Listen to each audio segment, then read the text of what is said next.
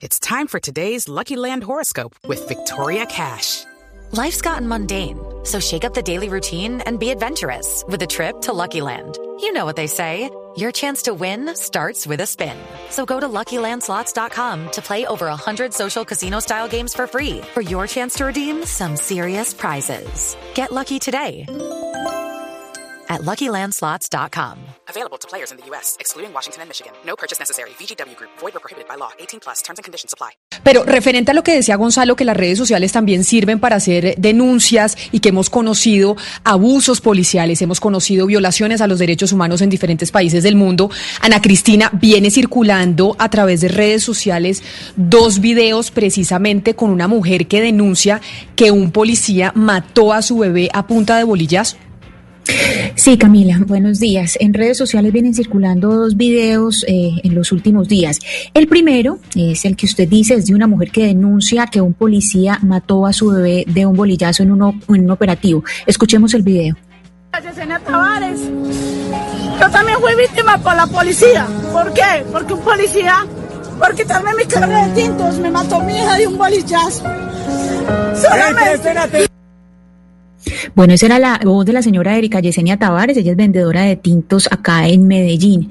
Pero después de que se hizo viral este video, después empezó a circular otro video, muy cerca en el tiempo empezó a circular otro video con la voz de la señora Vanessa Ramírez. Ella dice que el bebé que se muestra en el video inicial, en el de la señora Tavares, en realidad es su bebé, que es un niño que ahora tiene seis años. Escuchemos ese video, Camila. Vanessa Ramírez, quiero hacer una denuncia pública ante la señora Jessica Tavares, quien está utilizando una foto de mi hijo en redes sociales y en varios medios de comunicación de Medellín diciendo que un policía le asesinó a un bebé y está utilizando son las fotos de mi hijo que actualmente tiene seis años de edad. Esta señora está en San José del Guaviare. Pero Camila, aquí la historia eh, tiene un giro porque hay un grupo de cuatro ciudadanos que empieza a recoger dinero para ayudarle a la primera señora. Es decir, antes de que empezara a circular el segundo video, ellos dicen ayudémosle a esta señora que es vendedora de tintos y empiezan a recoger dinero. Pero ellos son los que desenredan la historia que hay detrás de estos dos videos, que como le digo, empezaron con las marchas de Medellín de la semana pasada y termina en San José del Guaviare. Pero eh, Camila y oyentes, yo les propongo que mejor hablemos con, con la líder de, de, ese pequeño grupo de ciudadanos, pues que querían ayudar a la señora eh, Tavares. Tenemos en línea a Laura Neira. Eh, Laura, buenos días y bienvenida a Mañana Blue. Gracias por aceptar esta llamada. Buenos días, muchísimas gracias a ustedes por contactarme. Laura, ¿cuál es la historia detrás de estos dos videos? Eh, bueno, digamos que todo inicia el día jueves 10 de septiembre a las 7 de la noche, cuando Sara Castrillón y Alejandro Valencia, que son mis compañeros que están en todo esto conmigo, eh, están en la manifestación por la Avenida Oriental cerca de la clínica Soma y esta persona, Erika, al verlos con cámaras decide acercarse para empezar a contar toda su historia. Ellos supremamente conmovidos empezaron a tomar fotografías, a tomarle lo que estaba sucediendo y sus datos. Eh, en ese momento comienzan los disturbios y ellos se tienen que alejar, pero se van con los datos de la señora Erika y es así como ellos deciden empezar a ayudar. Yo eh, llevo muchísimos años tratando eh, de ayudar a muchos niños, a muchos ancianos, a muchos animales de la calle y es por eso que llego a este caso. Cuando yo veo este caso en el, en el Twitter de Sara Castillón, le digo que yo le puedo ayudar porque tengo un alto número de seguidores que saben que yo llevo en esta labor muchos años y confían en mí. Y Laura, perdón un segundo, pero pero usted a qué se dedica? ¿Eso lo hace usted como como ciudadana individual o usted eh, pertenece a alguna organización? Eh, no, yo lo hago como ciudadana, eh, y digamos que como ciudadana independiente, pero tengo un primo que tiene una fundación y algunos de los casos también vienen de esa fundación de la Entonces, fundación que se llama Amigos Misión Colombia. Pero yo decido personalmente, o sea, yo por mi cuenta decido ayudar y, y, siempre cuento con la colaboración de mis seguidores y de mis conocidos y de mis familiares para lograr todo lo que hemos logrado en tantos años. Laura, en el video inicial la señora muestra inclusive, eh, pues muestra una foto de un bebé, después muestra una publicación eh, del Cubo, del periódico El Cubo de, de Medellín. Usted eh, cuando vuelve ya a enterarse, cuando ya se entera de este segundo video, ¿qué hace? ¿Cómo reacciona? ¿Y qué hace con estas eh, imágenes que ella muestra, Pues frente a estas imágenes que ella muestra?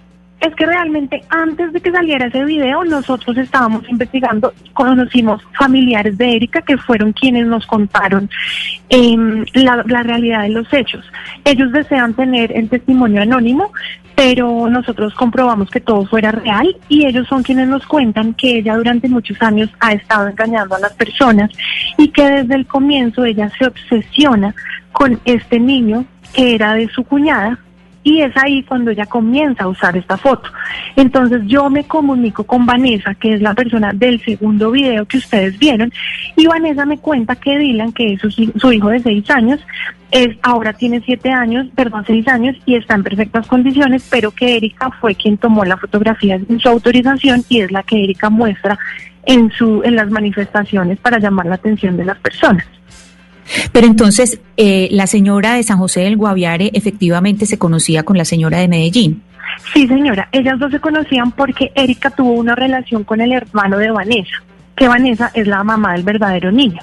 Entonces, cuando Erika pierde a su bebé, que fue por una muerte natural, eh, ella pierde a su bebé a los al día de nacido, a su bebé que era una niña, perdón, pierde a su hija al día de nacido, entonces ella tiende a obsesionarse con el hijo de Vanessa y es ahí cuando ella comienza a utilizar la fotografía.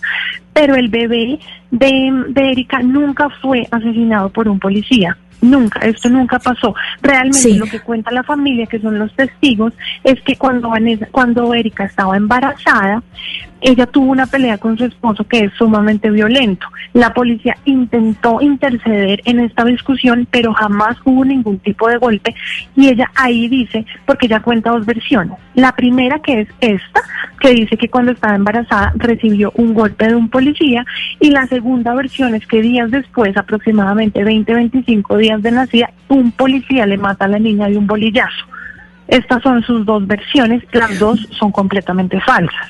Pues entonces, Laura, hay una tercera versión, porque la tercera versión, eh, como todos eh, han podido ver en el video, pues las personas que han visto en el video, ella muestra una publicación del Cubo y ella efectivamente habló para el periódico El Cubo. Y en el Cubo, eh, yo confirmé con los editores, yo confirmé con uno de los eh, periodistas y editores, con, con eh, Mauricio Palacio, que él me mandó todo lo que se ha publicado con la señora Tavares, y a ella en el año, en diciembre del año 2014, efectivamente, en noviembre nació su bebé y en diciembre se murió la bebé. Eh, Lo que ella le dice a Cubo, al periódico Cubo, es que a ella le dieron esos golpes fue cuando estaba en embarazo y que fue golpeada en embarazo y que cuando nace la bebé, la bebé se muere muy pronto y que ella pidió en fiscalía que hicieran una investigación de las causas de la muerte y que nunca se hizo esa investigación. O sea, esta señora, efectivamente la señora Tavares, dice que sí la golpeó en embarazo un policía y que su bebé al nacer murió por esos golpes, pero nunca se investigó. O sea, que hay una tercera versión de ella. Exacto. Y en la noticia que tú estás hablando del 19 de diciembre del 2014, en esa noticia lo que aparece es que también se demostró que era una muerte, una muerte que podría ser una muerte natural,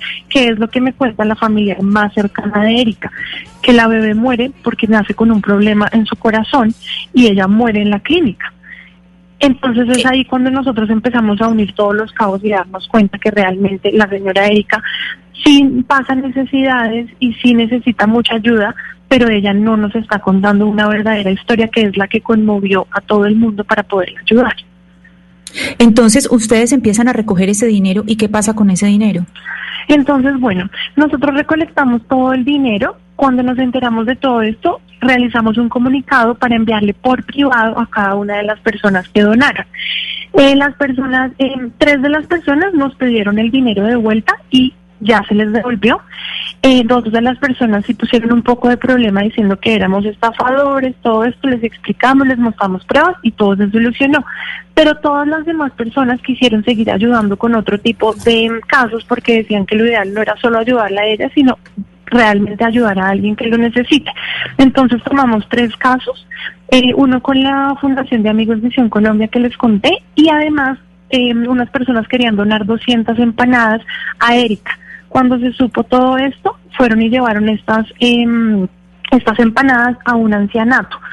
Y adicional también se quisieron, muchas personas quisieron ayudar a los perritos que estaban rescatando de los CAI con los disturbios que hubo anteriormente.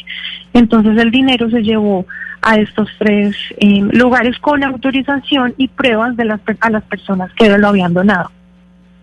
Sí, eh, eh, Camila de Oyentes, el sábado eh, bajé pues al, centro de Medellín, a, la Plaza de Bolívar a buscar a la señora Erika Yesenia, pues si no la encontré, efectivamente ella vende tintos, es una persona que vende tintos allá, tres veces se han publicado artículos sobre ella por distintos operativos policiales que se han hecho en que le decomisan el carro, desde el año 2009 se vienen haciendo distintas publicaciones sobre ella.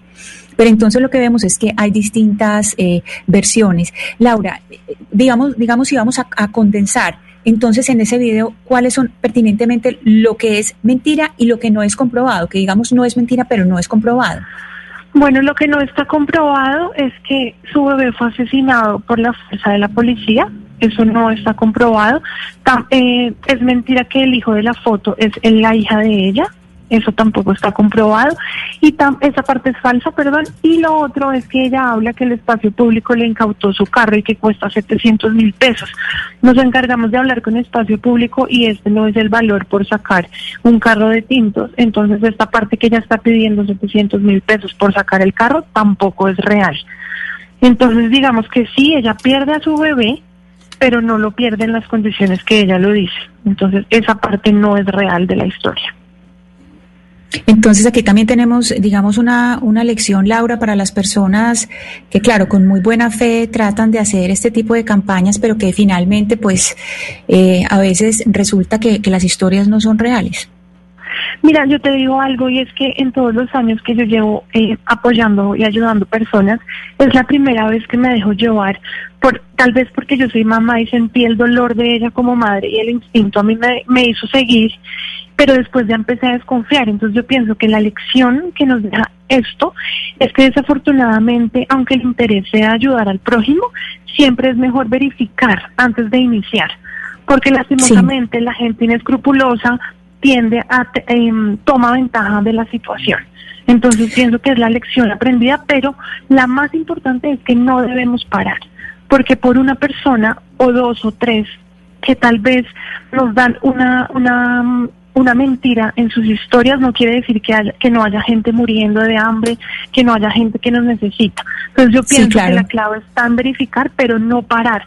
Mucha gente me respondía y me decía, por eso es que yo no voy a volver a ayudar, por eso es que ya no ayudes más, por eso. Y no, esa no es la lección. La lección es que sigamos ayudando. Es cuestión, es cuestión de verificar, Laura. exacto, es cuestión de, verificar. Muchas gracias, Laura. Laura Neira, muchísimas gracias por estar en Mañanas Blue y compartir su historia. Bueno, muchas gracias a ustedes por contactarme. Que estén muy bien. Okay, round two. Name something that's not boring. laundry? Ooh, a book club. Computer solitaire, huh? Ah, oh, sorry. We were looking for Chumba Casino. That's right. ChumbaCasino.com has over 100 casino style games. Join today and play for free for your chance to redeem some serious prizes. ChumbaCasino.com. No purchase necessary. Full prohibited by law. 18 plus terms and conditions apply. See website for details.